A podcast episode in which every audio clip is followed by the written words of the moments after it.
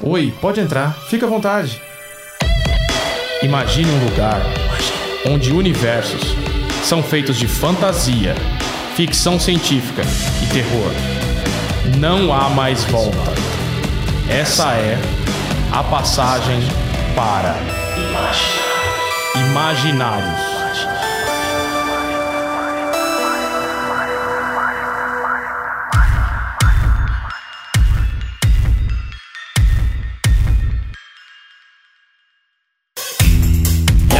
Beleza? Esse é mais um podcast da editora Draco Imaginários, isso mesmo. Eu sou Rafael Fernandes, editor e roteirista, e mais uma vez tem aqui comigo o meu companheiro Eric Sama. E aí, pessoal, boa tarde. Estamos aqui no começo do inverno, mais de um ano e lá vai cacete de pandemia, mas ainda aguentando firme. Todo mundo de meio chinelo pra enfrentar o frio.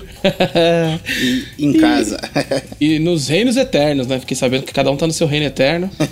E hoje temos um convidado, hein? Quem que é o nosso convidado de hoje, Eric? É J.M. Barrowd. É J.M. Beraldo, nosso querido autor de fantasia, também é várias outras coisas que ele vai te falar. Seja bem-vindo, Beraldo. Bom, muito obrigado por- pelo convite. Os frios estão próximos ao do nosso novo livro, né?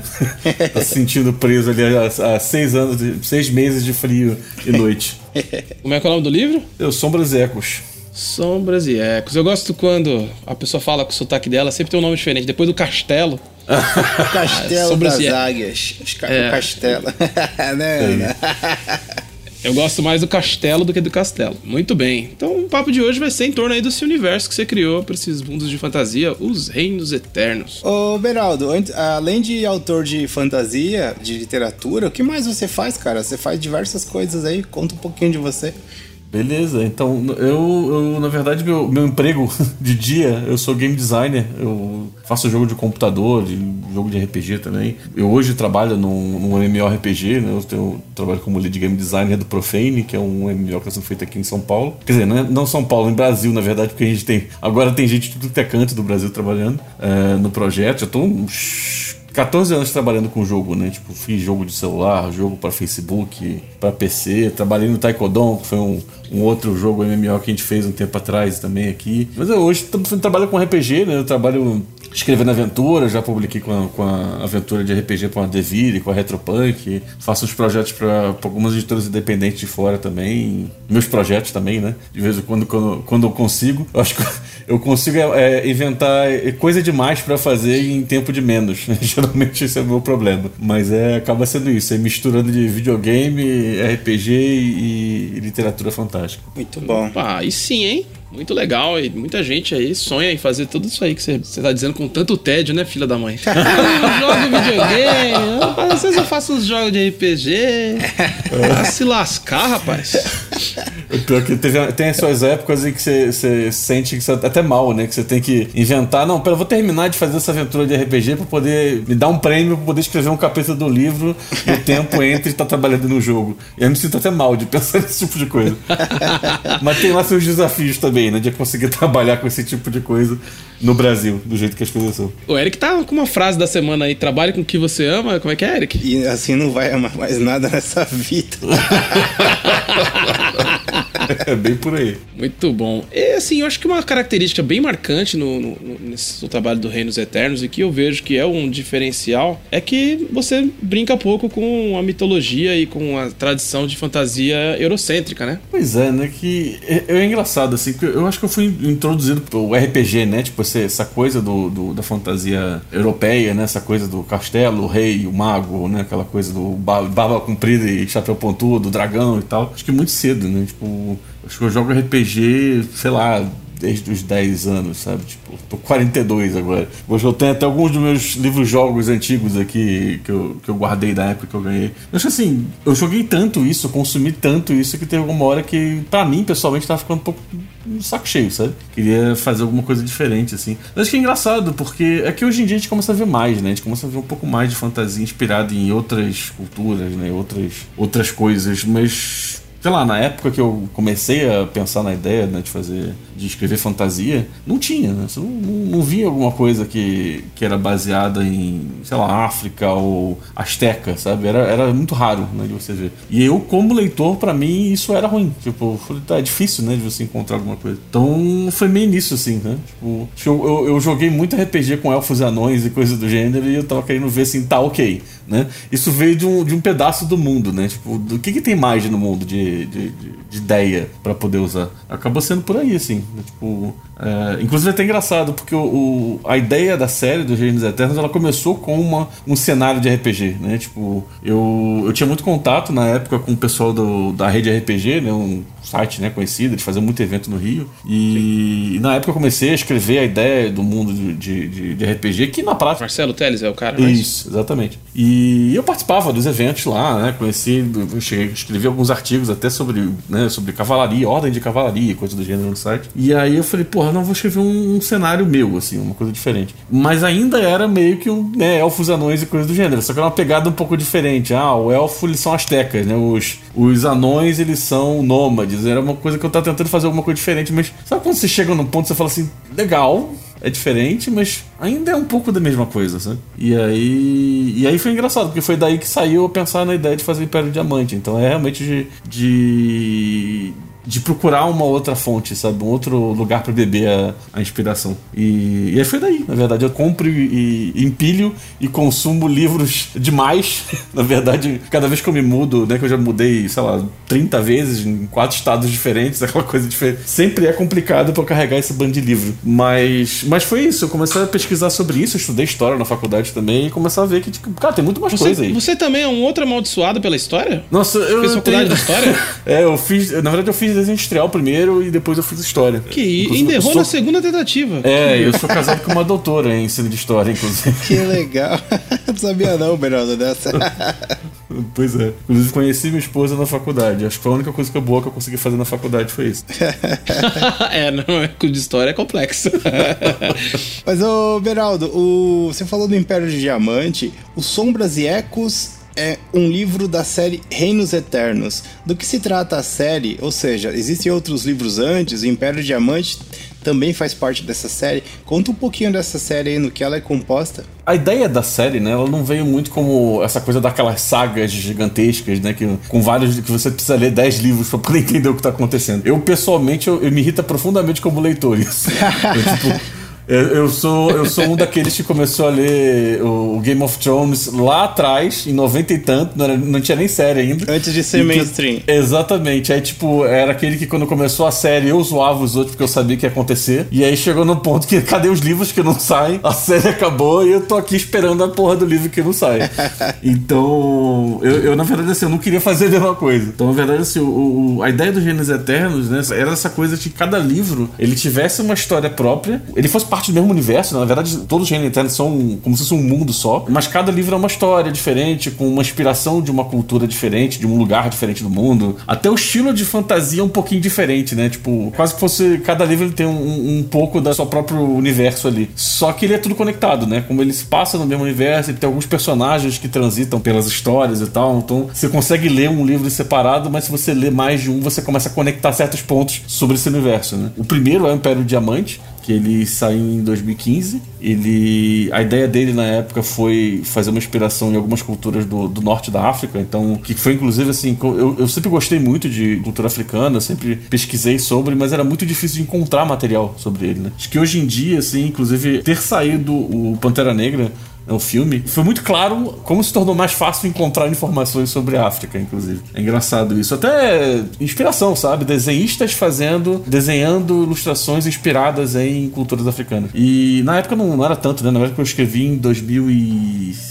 2010, 2009, algo assim. Foi a época que eu tava trabalhando com Taekwondo, então, tipo, eu já tava meio de saco cheio de ficção científica. Eu queria fazer alguma coisa de fantasia, né? Então, eu tava respirando, né, ficção científica o tempo todo, porque eu não só trabalhava fazendo isso no jogo para computador, mas eu tava escrevendo livros para eles também, né? Então, eu tentei puxar para alguma coisa, como é que eu puxava desse, desse universo que eu tinha pensado, e fazia sentido começar meio que na origem, né? Tipo, a humanidade saiu da onde? Da África. Então, vamos, vamos pesquisar por aqui. Eu tinha já algumas ideias ali. E aí saiu daí, na verdade, né? Tipo, Tipo, tanto que ele tem um pouquinho de cada coisa, né? Ele tem um pouquinho de Egito, de Sudão, mas ele tem um pouco também até meio de cultura árabe. Cada lugar que você vai encontrando, né, os povos que você vai encontrando ao longo do livro, você vai, você vai encontrando referências, né, espalhadas. E ele também é uma história mais daquele meio clássica no sentido de fantasia épica, né? Tipo, é o grupo de, de aventureiros que se junta de uma forma para lidar com uma situação que no caso é um, um imperador imortal. Né?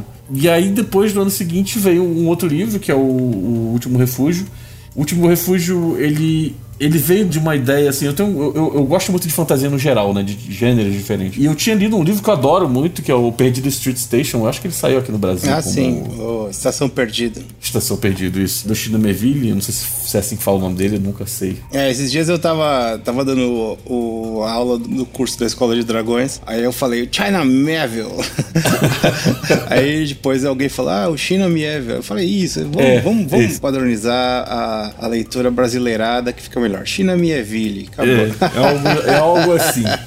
Mas o, eu tinha conhecido o livro dele, né? Eu já tinha lido há muito tempo atrás. Eu gostei dessa ideia, assim, do misturar fantasia com os elementos de ficção científica e terror. E tem rola uma crítica social ali no meio. Você tem uma coisa meio grande, assim, né? Não que eu quisesse copiar o cara, porque o cara é muito bom. Até porque a, a forma de escrever dele é, né, bem. Não usar rebuscada do que parece negativo, mas é ele escreve de um jeito incrível que eu não imagino que eu ia conseguir, né, nunca imitar. Mas o estilo de coisa, né, de estilo de história me interessou. E aí nessa época eu tava estudando sobre, sobre a história da Índia e a mitologia hindu e tal. Vieram umas coisas, umas ideias ali, inclusive elementos que, que vinham também do, do que tinha na África. Isso, isso é uma das coisas mais legais que eu acho que, que hoje barrei pesquisando história para fazer os livros, é que existem uns elementos em, em, culturas completamente diferentes que são muito parecidas. Na verdade, o, o próprio Império Diamante, apesar de ser obviamente inspirado na África, ele tem muito elemento de Ásia e, e China é, feudal, imperial, que tá lá. É, é, meio escondido, de certa forma. Mas é porque realmente batia com algumas coisas que eu encontrei sobre a própria história da África, sabe? Então, no caso do, do Último Refúgio foi a mesma coisa. Ele tem. Ele, ele, ele é um foco muito grande na, na Índia, mas ele também tem uns elementos de, de, de África ali, né? De algumas culturas africanas ali no meio. E aí ele, na verdade, foi o que eu falei, né? Tipo, a ideia dele ele é meio que um New Weird, né? Ele é uma coisa meio de. É uma cidade, uma mega, mega metrópole com coisas bizarras acontecendo e tal. E um dos protagonistas, né, do Império Diamante, que é o Cassim, que ele é um mercenário, ele tá lá, né? Ele é um dos protagonistas do Último Refúgio. Mas se passa anos antes, é, é uma história, né, contando sobre um tempo em que ele tá viajando pelo mundo e ele vai parar nesse lugar. Na verdade, a protagonista mesmo é uma, uma outra personagem, que é a Vema. Ela foi criada nesse lugar, mas ela é filha do, do oráculo, né? Então, tipo, a família dela veio do fugido do Império Diamante, né, da guerra, e, mas ela nasceu nesse lugar, ela cresceu aí, então ela, mas ao mesmo tempo ela tem os, o, a cultura local de, de trabalhar com sonhos e tal. Então é um pouco mais uma história dela, assim. E aí vem o, o o Sombras e Ecos, ele é um outro, outra história, né? Tipo, também por conta própria. Que se a inspiração é mais em. Eu quis misturar um pouco mais dessa vez, um pouco mais, mais claro. Então ele é um lugar que bem, bem claramente ligado com o Nepal. O Himalaia, na verdade, no, no geral, né? É, o Nepal, o Tibete e tal mas com vários elementos também da Polinésia jogado ali no meio, né? os povos Maori e tal. Que parece meio bizarro você misturar montanha com neve, com praia, mas fez sentido na minha cabeça que eu tava montando aquilo ali. Ah, muito bom. Então a gente tem ali no Império de Diamante uma inspiração mais africana misturando os países ali do norte da África, o último refúgio, como se fosse a Ásia da Índia, e o Sombras e Ecos, a Ásia também, só que mais ligado ali no Nepal, na região do Himalaia. Isso aí. Muito bom. Bem longe da Europa.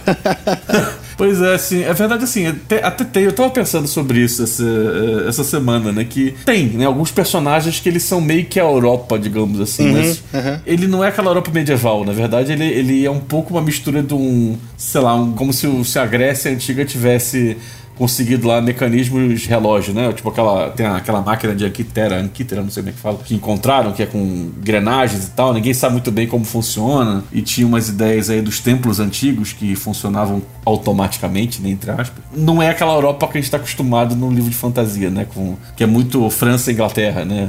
É, é algo diferente. Você falando do, da sua série, o paralelo direto que eu não consigo deixar de fazer é o Crônicas de Atlântida, né, do, do Antônio Luiz que ele também vai se inspirar em, em, em outros tipos de, de fontes para poder trabalhar. Ele faz uma Atlântida meio pré-colombiana, né? Como se fosse uma civilização pré-colombiana, com inspiração do, dos povos da América do Sul. Tá. Bem legal, bem legal mesmo e dá um belo do resultado. E do caso do Crônicas de Atlântida também mistura com, com tecnologia, tem tecnologia baseada em cristal e tal. Muito bacana mesmo. Ou seja, dá pra contar ótimas histórias usando mesmo outros modelos. Literalmente é o mundo é, tá aí é enorme e ele tem todas as possibilidades no mundo real pra gente poder puxar pro mundo fantástico também, pra se inspirar. E como é que é o processo de pesquisa do seu trampo, cara? Como é que você parte aí da ideia inicial para poder começar a criar? Acho que com certeza deve ter muita inspiração pelo seu conhecimento de história, mas vamos conhecer um pouquinho mais do seu processo. Eu, eu, acho que é, é, uma coisa que é engraçada, que é meio que libertador, de certa forma, que eu não, não tô escrevendo fantasia histórica. Né?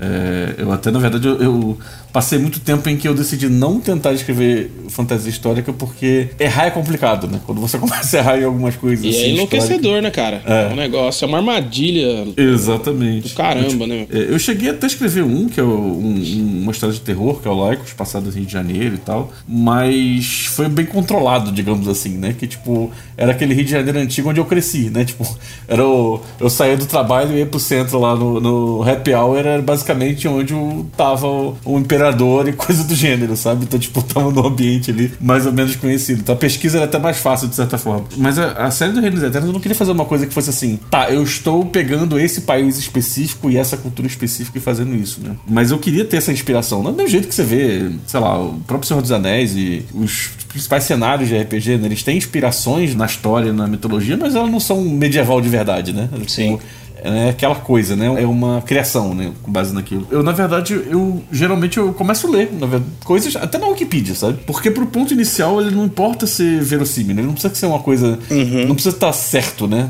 Perfeito. Acho que o que importa no começo é encontrar ideias, né? Esbarrar com uma ideia que, putz, isso aqui parece legal. Eu, pessoalmente, eu, eu tenho minhas culturas e mitos e coisas do gênero que eu gosto particularmente, que eu queria, de alguma forma, explorar, né? Então, o próprio caso do Império do Diamante, ele foi que, em algum momento, momento, na época da faculdade, eu estava lendo, conversando até com professores na época, em que tinham vários povos do norte da África que eles têm um esquema de. Né, eles têm rei, né? Tipo, óbvio que o termo não é exatamente esse, mas ele. O, o funcionamento era diferente, né? Não é aquele o, o rei europeu que vai lá e, e virou rei porque né, ele ele, Deus mandou. E, ele, e aí o próximo filho dele vai ser também. Era uma coisa mais do tipo, tá, você é forte o suficiente, né? Você. Forte em vários sentidos, né? No, você tem força, né, para poder ser o rei desse lugar. E alguns desses povos, você tinha uma semelhança, né? Que a próprio Egito tem isso também, de que você se torna um com a terra, você se torna um deus no sentido de que você. A sua vida tá conectada, a sua saúde, a sua vida tá conectada à própria terra que você tá. Então, um, um rei fraco é um rei que faz com que cause cause, sei lá, seca, por exemplo. Entendi. Então, se você tem uma seca, você tira o rei e bota o outro lugar, que é mais forte. Você tinha uma conexão meio assim.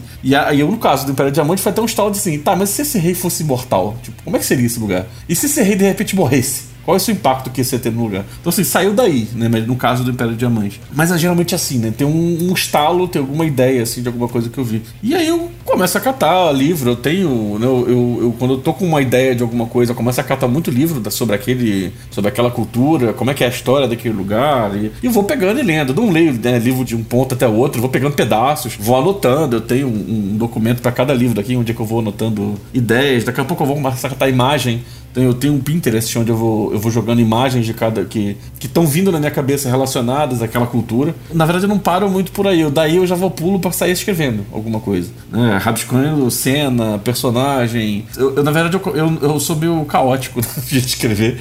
Eu saio escrevendo muito, eu vou encontrando barreira no meio do caminho, eu anoto. Em algum momento eu paro e eu volto para pesquisar de novo para poder pensar em mais ideia. Interessante. Então é, é uma coisa meio. É, até eu chegar no, no que, que é realmente o livro, assim, eu acho que eu fui e voltei de, de pesquisa, escrever e, e estruturar algumas vezes, sabe? Que barato, que barato. É, eu acho que o seu processo se aproxima mais do processo do Rafa do que do meu. Que o Rafa também ele faz uma pesquisa inicial e depois meio que dá uma, uma vomitada inicial, certo, Rafa? Isso, é isso aí. E depois eu vejo o que eu fiz. E depois vai, e depois vai reconstruindo, aparando e melhorando costurando as coisas. Eu, em quando eu dou umas palestras sobre narrativa em jogos, né? Em empresa e, evento e tal. E exemplo que eu tinha dado era exatamente esse, né? Que a primeira coisa que você faz é você, você consome, você engole o que você encontrou, você depois vomita tudo no papel, uhum. aí você vai dar uma volta, vai ouvir alguma coisa, não vai funcionar porque você começa a ter ideia, aí você vai querer voltar lá e olhar, cutucar o, vômito ali pra ver o que, que tem, se alguma coisa aqui que dá pra usar é meio nojento, sim, mas é, na prática é isso, né? Tipo, eu, eu pelo menos eu funciono assim, porque eu prefiro de colocar logo a, a coisa no papel, mesmo que seja meio, meio ruim, né? Mas pelo menos eu consigo voltar depois e, e jogar fora o que não tá bom e reescrever o que não tá, sabe? É, eu até guardo alguns capítulos que eu gosto, mas que eu vejo que não fazem sentido nenhum pro, pro que ficou, que quem sabe, né? Um dia eu posso reaproveitar por algum conto, alguma coisa do gênero. Mas eu acabo fazendo muito isso, assim, muito aí de volta, assim mesmo. É que essa, essa metáfora do, da, do, do vomitar o texto, vomitar a história, não, não, me, não me estranha, não me é nojenta, porque eu acho que tem muito a ver, né, com o processo de de criação, é essa ideia da que a antropofagia falava, né, de você uhum. ir lá e consumir os europeus e depois é, transformar naquilo que é seu, sabe? E não sei, para mim é bem natural. Nunca me vem uma imagem ruim, mas sempre uma imagem meio tipo de, de nativo, né? De indígena que vai lá e quer consumir o coração do seu adversário uhum. para ficar mais forte, sabe? Inclusive, outra, outras coisas de inspiração, o próprio Brasil tem muita muitas possibilidades de, Verdade. de inspiração para criar coisa aí. É que assim, eu sei que existem tipos diferentes, né? Eu li, eu li muito, eu acompanho alguns podcasts e tal, tem um inglês, o Writing Excuses, que são alguns escritores e tal, e eles falam muito né, de diferença entre o não lembro como é que são os termos que eles usam. Acho que era planners e, e painters, que é tipo aquelas pessoas que planejam muito né, antes de escrever e tem todo estruturado e na hora de escrever sai fácil, mas leva muito tempo estruturando aquilo. E as pessoas que só que sentam e saem, né? só vai escrevendo assim. É, tem gente que chama de arquiteto e jardineiro. É, isso. Eu acho que eu não tenho assim um, um, um formato muito específico. Eu acho que no primeiro livro que eu fiz foi totalmente é, sai escrevendo, assim, que nem um maluco e tal. Eu acho que cada um deles eu meio que fui indo de um lado pro outro, tentando ajustar o meu jeito, sabe? O que, que funciona para mim. Eu acho que o problema é esse. Você às vezes você tenta pegar muito o que você você lê o que o autor X faz, não vai funcionar contigo, sabe? Aí você fica travado ali tentando, sei lá, ou estruturar uma coisa, ou sentindo mal porque você não consegue jogar no papel o que você tá pensando em cena. E no meu caso, pelo menos assim, eu fui aprendendo a pegar o que funciona para mim, né? Como eu trabalho com jogo, eu não faço só isso com o jogo, né? Eu não escrevo só história com o jogo. Na verdade, meu foco geralmente é escrever mecânica de jogo. Mas aconteceu muito de, de eu trabalhar, é, né? porque ser escritor acabar trabalhando muito com a criação de história, né? De eu criar um mundo e tal. E a verdade é que assim, né? Quando você tá trabalhando com isso e você tá todo dia lá, 8 horas por dia trabalhando, você não tem muito como ficar travado, né? Você tem que aprender o jeito de fazer rápido e jogar, até porque tem gente dependendo de você no projeto. Não, perfeito, perfeito. Esse pensamento da criação como uma, um trabalho que tem que ser eficiente. E quando você fala de como foi importante para você descobrir aquilo que funciona para você, eu acho que essa é a chave para qualquer pessoa que trabalha com criação, sabe? Você pode ler todos os livros de teoria, estudar, consumir todos os autores bons do mundo, você só vai realmente conseguir ter um controle criativo no dia que você dominar o seu próprio processo. Essa é a verdade, né? Uhum. Pois é, é tipo. Não adianta, você pode ler realmente, sei lá, todos os livros ali, o, o, do Stephen King, né? Que ajuda muita coisa, mas você tem que costurar o seu jeito, seu processo, né? Como é que funciona pra você. Eu tenho um processo semelhante. Na verdade, eu venho percebendo que eu assumo o processo que a história pedir. Se a história quer que eu seja um planner, um planner eu sou um planner. Se a história quer que eu seja caótico, seja, eu sou caótico. Tem muito a ver com isso. Porém, eu percebi com o tempo que as minhas melhores histórias são aquelas que surgiram de forma natural. Que eu sentei e escrevi, não precisei pensar muito, já vinha pesquisando há um tempo, sabe? Aqueles assuntos que você já se interessa e quando senta e sai, acho que sai com uma maior naturalidade. Mas como a gente tem que trabalhar de forma profissional criando, você tem que estar o tempo todo se inspirando na, na, na, na realidade, né? Tem que estar pronto ali para atender a várias situações. E acho que, que esse processo que ele está comentando é muito o que eu gosto de fazer também. E que eu tenho ensinado ali para os alunos lá na escola de dragões. Falei, olha, evite ficar planejando muito, sabe? Eu, eu, eu gosto de passar exercício, o cara tem que resolver em 10 minutos para acabar com o senso crítico dele. Só depois que ele vai ver o que fez. Muita gente fica naquela coisa de uma preparação que não chega a lugar nenhum e isso vira uma armadilha para autoestima autoral, né? Vamos chamar assim. Então, a pessoa tem que equilibrar, né? Essa coisa da autocrítica com um pouquinho de. É, é que vômito, não sei se é bem a palavra, eu não, não me sinto vomitando, eu me sinto muito mais mais tagarelando, sabe? Sabe aquela coisa que você fala, ah, fala pra caralho assim, não tem muito. Parece que não tem muita lógica, mas no, fim tem. Então eu acho que é meio isso. É um, é um tagarelar, se desabafar, sabe, no papel mesmo, e aí depois você vê o que fez. É engraçado se fosse um negócio de ser dependendo do projeto. Né? Na verdade, eu, eu, tentei muito escrever conto durante muito tempo, assim, né? Tinha essa coisa de, ah, de repente você escreve bastante, e aí isso te ajuda a publicar e tal. Eu não sei, né, o quanto hoje em dia isso, isso é tão verdade ou não. Eu li muitos falando que o, o músculo que você usa para escrever um livro é diferente do que você usa para escrever um conto. Mas no caso de conto, eu, eu pesquisando sobre escrita, né, até por causa do trabalho, eu encontrei algumas fórmulas que só usa para escrever episódios de série, né, nos Estados Unidos, né, porque tem que sair, né, o tempo todo, então você tá correndo atrás daquilo, né, tem o, o, o estrutura de cinco arcos também, de cinco atos, esqueci de quem ele é. E eu lembro que assim, na verdade, eu, eu, eu para conto, em algum momento eu comecei a tentar usar isso, né, tipo, uma estrutura que tá quebradinha assim, dizendo que tantos por cento da história, né, um pedaço, uma, uma parte da história é uma introdução, e depois tem um pedaço de cinco partes ali que, que é o principal da história, e esse pedaço aqui termina com um clímax, né, um cliffhanger, não sei o que e tal. Para mim, eu descobri que para conto me ajuda né? Tipo, a fazer isso. Eu sei que tem gente que, quando eu comento isso, eu falo assim, ah, porra, mas aí fica engessado, né? Você tá fazendo uma coisa muito, muito engessada e tal. Mas é engraçado que quando eu comecei a fazer contos usando essa estrutura, os contos ficaram melhores. Tipo, eu, eu, inclusive eles começaram a ser mais aceitos em antologias e coisas do gênero. Mas eu não consigo usar isso, por exemplo, pra escrever um livro. Pra mim é, não é natural, né? Digamos assim. Eu não, eu não sinto que quando eu tô fazendo uma coisa grande dá pra usar uma estrutura tão, tão certinha assim pra poder fazer isso. É, acaba acho que sendo muito isso, né? Dependendo do projeto, você, você se adapta ali. Histórias curtas e longas têm lógicas muito diferentes. E acho que você falou, vem de músculos diferentes. Acho que vem de. Né, usando a metáfora do vômito, vem de estômagos diferentes, né, cara? Dentro desse processo criativo, Beraldo, que às vezes você faz uma coisa mais planejada, às vezes faz uma coisa mais solta, o que, dá pra gente esperar do, do Sombras e Ecos, o seu terceiro romance que tá vindo, e também dos contos que fazem parte do Oceano de Mil Deuses? né? Que é o, é o antologia de contos que também está fazendo parte da campanha. Emendando, né, já que a gente falou de contos agora, falando sobre esses contos aí, a ideia do, Oceano dos Mil Deuses foi uma coisa que eu, eu já rascunhava há bastante tempo, assim, de fazer um, um apanhado de inspirações diferentes. Histórias mais curtas, né? Que, e aí, nesse caso, eu não precisasse de ter tanta.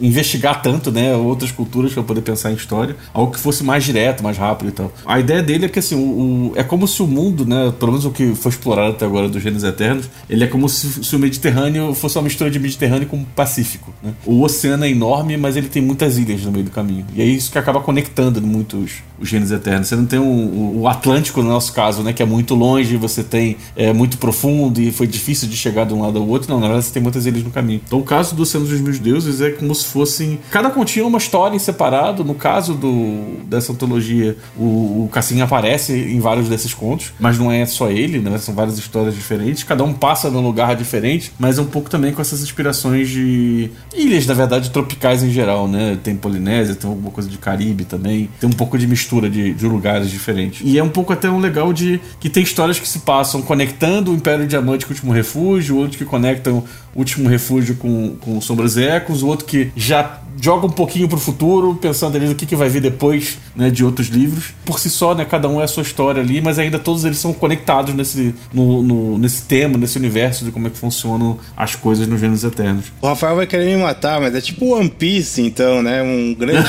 um grande oceano com várias aventuras no meio. É, mas, mas esse é sem enrolação, ele é mais direto, assim. Tem 900 episódios. As pessoas vão me odiar depois desse comentário, mas essa é a. E o Sombras e Ecos, mano?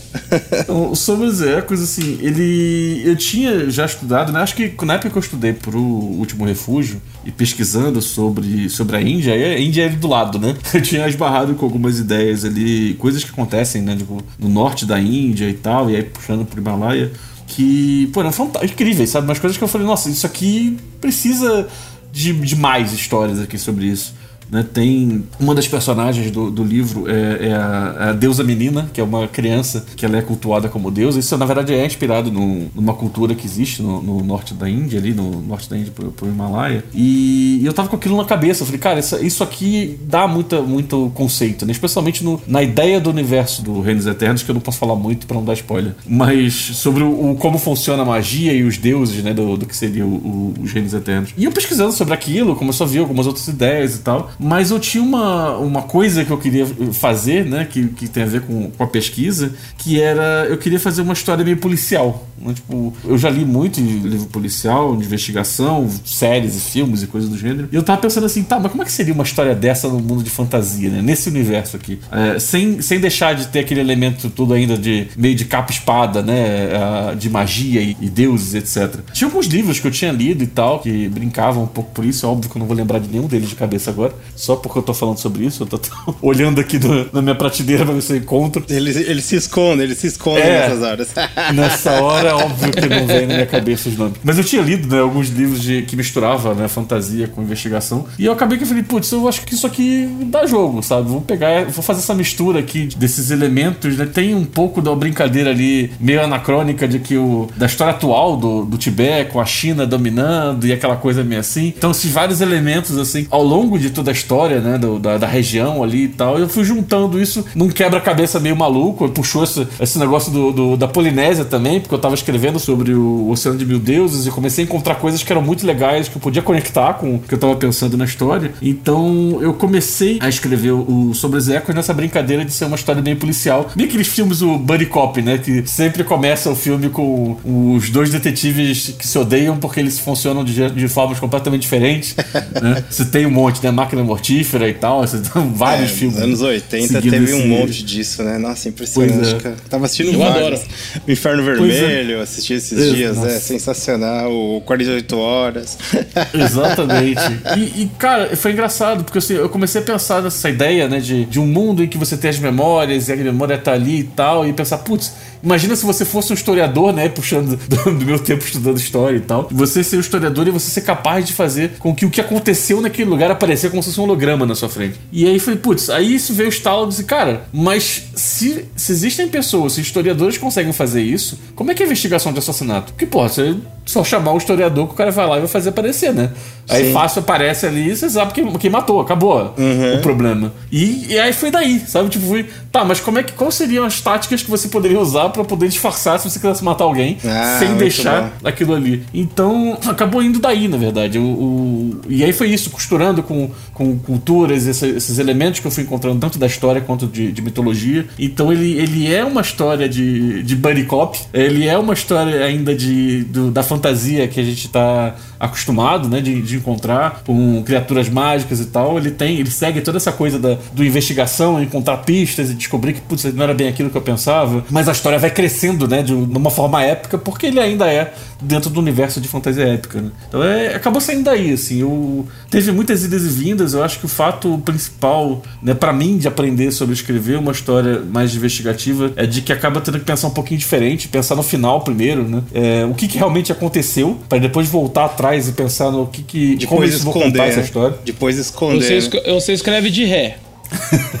É exatamente. É verdade. Mas é bem isso mesmo. Primeiro você revela tudo para você e depois você vai escondendo, escondendo, escondendo até chegar no começo da história. Exatamente. E acabou tendo muito isso, assim, de chegar num no final, é óbvio, como acho com todo livro, né? Tem uns momentos que você, você se trava ali, você se coloca num, numa posição complicada e fala, putz, como é que eu resolvo esse problema que eu mesmo criei? E às vezes você vai lá e encontrou uma ponta solta lá atrás e fala, putz, isso aqui eu posso puxar e conectar desse jeito e tal. Na verdade, meu, meu processo com o livro, ele foi como os outros, né? De escrever uma versão e depois que eu terminei eu larguei de lado por um tempo, depois eu voltei nela. Tinha uma personagem que, que era bem. aparecia bem pouco na história, que ela é uma ela é uma avó, na verdade, policial, né? Uma espécie de, de polícia civil, digamos assim. Uma milícia, né? Que trabalha. Milícia no sentido de, de pessoas civis que trabalham para defender essa, a sociedade, não Sem milicianos, sem milicianos.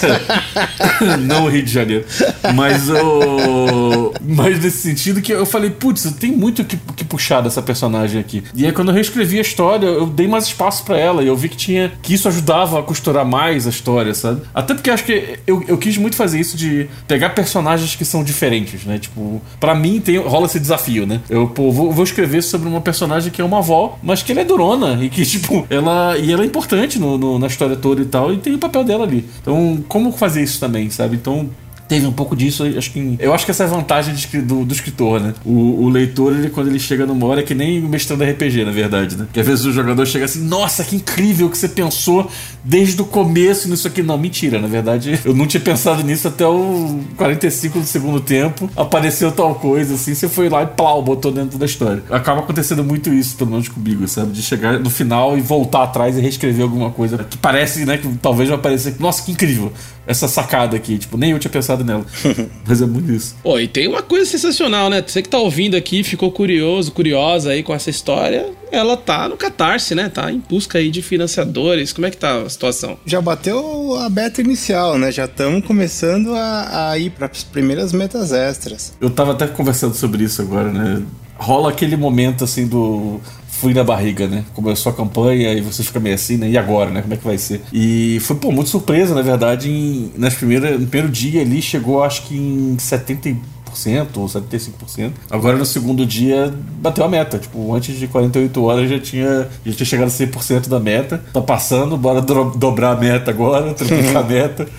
Eu acho que, assim, é, é muito legal de ver esse, esse, tipo de coisa, assim. E óbvio que é exatamente também a força que a, que a Draco tá trazendo, né? De estar tá pegando essa ideia, né? De fazer o, o, financiamento coletivo como uma forma de alcançar os leitores, né? Tipo, especialmente hoje em dia, né? Você tá numa uma situação de, de crise de, de livraria livrarias, todas as grandes livrarias meio que ninguém, né, tá passando por vários problemas e tal, e a própria pandemia acontecendo. Tipo, você tem toda uma força agora, né, de, de pessoas que acompanham a própria Draco. E, e é legal, assim, né, de você ver o, o retorno das pessoas, né? Você postar um negócio, um comentário, e ver pessoas ali que você tem, talvez nem tem tanto contato, mas vindo falar contigo e, e falando sobre a campanha e tal. Mas é isso, assim.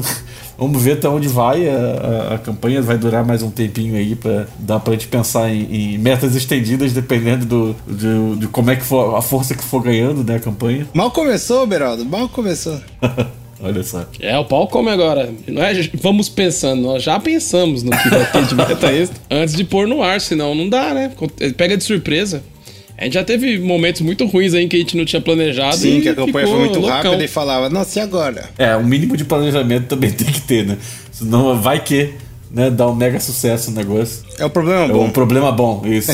é um problema bom. Sim, é, tem que, tem que planejar bem, porque até pra, pra fechar a conta, né? Pra gente oferecer coisas que a gente consiga pagar no final. Não adianta também pensar em altas coisas que depois que não isso. vai dar certo, né? Não funciona, não tem como entregar depois. Mas a sua tá certinha, pode ficar tranquilo. Olha só. Beleza. Beraldão, que tipo de leitor não pode deixar de apoiar a sua campanha catarse.me barra sombras? Acho que escritor, leitores de, de fantasia em geral, né? Tipo, eu acho que tem um espaço para todo, todo tipo de leitor de que gosta de, de fantasia, mas talvez especialmente até para quem tá querendo ver alguma coisa um pouco diferente, né? Tipo, tanto pelo cenário, né? Pela ideia de você de, de ser uma inspiração que pega o Himalaia, a Polinésia e tal, também né, com os outros livros de serem de, de lugares que a gente não costuma ver fantasia publicada no Brasil, pelo menos, mas também pelo essa pegada um pouquinho diferente de ser uma história investigativa né? Um pouco com esse pé aí. Você gosta de, história de mistério, isso até com para quem gosta de, de, de série né, de TV e tal, de que envolve mais o, uma investigação de mistério, até pelo próprio sistema de magia, né? O pessoal fala muito isso hoje em dia, né? De, de alguns livros que tem um sistema de magia que você vai aprendendo sobre ele, ele se impacta, ele impacta na história. Na verdade, o, todos os três livros, na verdade, o, do Reinos Eternos, mas principalmente também o, o Sombros e Ecos, o como funciona né, a magia no mundo, ela tem muito a ver com a própria história. Né? Você entendendo o mistério por trás daquele sistema, quais são as regras dele, você vai entendendo o, o que realmente está acontecendo. Né? Então, acaba quem, quem gosta um pouco desse negócio do mistério também, descobrir um pouco mais sobre. e descobrindo por conta própria, né? enquanto está lendo as pistas ali sobre a história sobre o mundo, acho que vai acabar gostando muito disso também. E o próprio Oceano dos Meus Deuses tem essa, essa vantagem de ser várias pequenas aventuras curtas, que tem de tudo ali. Você tem uma aventura mais, né? Aventuresca, você tem um pouco mais de comédia, você tem um pouco mais de ação, um pouco de terror, dependendo do conto. Então ele acaba sendo um, um pouquinho de cada coisa misturado ali. Eu acho que a, a grande questão é essa, assim, é gosta de fantasia, gosta de ver de histórias que tem a interação grande entre dois personagens, né? O, a interação entre os personagens é importante, ela não é só uma história sobre um cenário, sobre um, um, um enredo, né? Existem os personagens ali em volta de, da história que são muito importantes para o que acontece, né? O relacionamento momento entre os dois protagonistas ali e os outros personagens em volta são muito importantes para a própria trama também. Mas é isso, gostando de fantasia, gostando de conhecer mistério, etc e tal, é, é isso aí. Achei. Muito legal, né? É uma, uma proposta interessante pra caramba, né? Eu acho que o público. Um cross, né? Faz um cross aí de gêneros. Então, se você gosta de fantasia e ou de mistério, vai curtir bastante aí o material do Beraldão. Desse caso, desses Sombras e Ecos, que os outros livros dele, cada um tem uma proposta diferente. E todos estão na campanha. Todos estão na campanha, muito bem. Inclusive as participações em contos dele, Samurais e Ninjas e Dinossauros. Bom, vamos partir pro fechamento. Né? Queria agradecer aí ao Beraldo por ter participado, né? Liberado um espacinho na sua agenda, que eu sei que você tá bem atarefado esse, essa meiuca de ano. E também ao Eric por estar sempre, né? Aceleradão aí, animado, mil grau, sempre com comentários interessantes. Muito obrigado pelo convite, tipo, oportunidade dupla, né? Tanto da publicação dos livros quanto de estar aqui, esse espacinho pra poder falar um pouquinho e encher o saco de vocês falando pra cacete, porque quando me empolgo pra falar de alguma coisa, eu saio falando mesmo. Não, é por isso que a gente chamou você, Beraldo, porque a gente só queria fazer o programa sem, tra sem trabalho, é só deixar você. o cara é um chevette, né? O cara é um chevette, começa lá, triste. Eu trabalho com games. Aí no final já tá assim, é, eu vou fazer um jogo novo desse bagulho. Não, mas é, é, o Jack Nicholson no final. é com funciona álcool, né? Aí demora o negócio. É, exatamente. Mas é isso aí, cara. Muito obrigado aí du- duplamente pela oportunidade. e Espero que seja mais um de muitos a gente poder trazer tanto de participações aqui quanto de livros e campanhas de financiamento coletivo para trazer mais histórias pela frente. É isso aí, esse é o espírito. Bom, se você aí quer acompanhar todas as novidades da Editora Draco, pode entrar nas principais redes sociais como arroba Editora Draco, você vai encontrar a gente, né? No YouTube, no Instagram, no Twitter, no Facebook.